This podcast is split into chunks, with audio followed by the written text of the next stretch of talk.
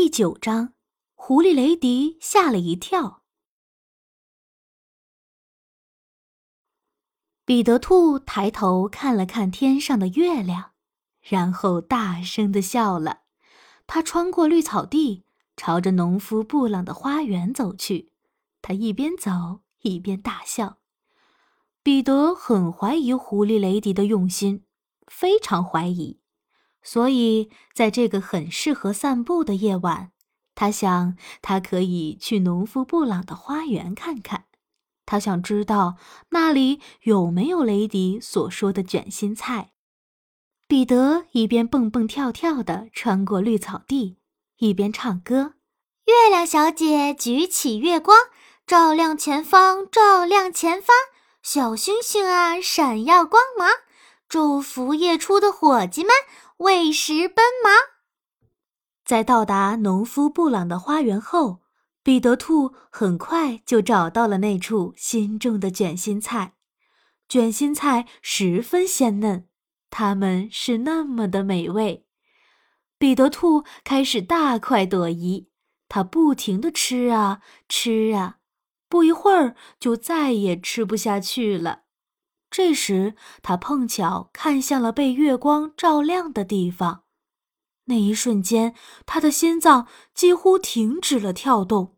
狐狸雷迪正朝着这片卷心菜走来。彼得兔不知所措了。现在，雷迪还没有看到他。他要是不藏起来的话，不出两分钟，雷迪肯定会看到他。现在他也不可能跑到老荆棘地去。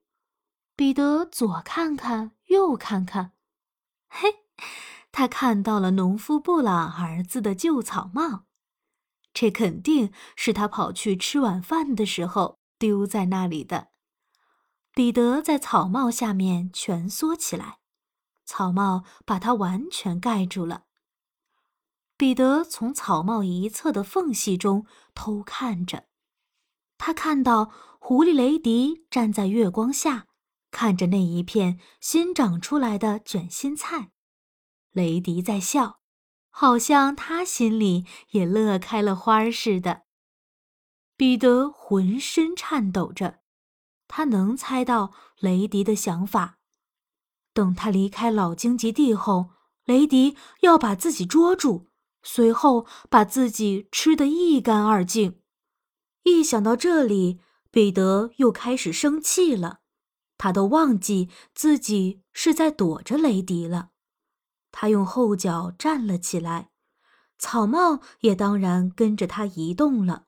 随后，他突然想起了自己的处境，于是赶忙坐下，草帽也跟着他安静而快速地落下。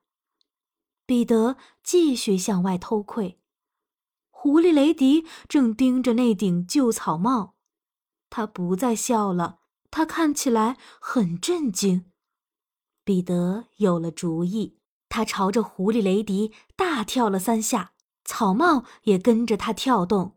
由于帽子一直遮盖着彼得，而他又在移动，所以这顶帽子看起来好像是活的一般。狐狸雷迪看着那顶奇怪的帽子穿过卷心菜，朝着自己走来，他立刻夹着尾巴跑回了家。彼得兔就在原地躺下，一直不停地笑啊笑啊，那顶旧草帽也被他的笑声感染了，不停地颤抖。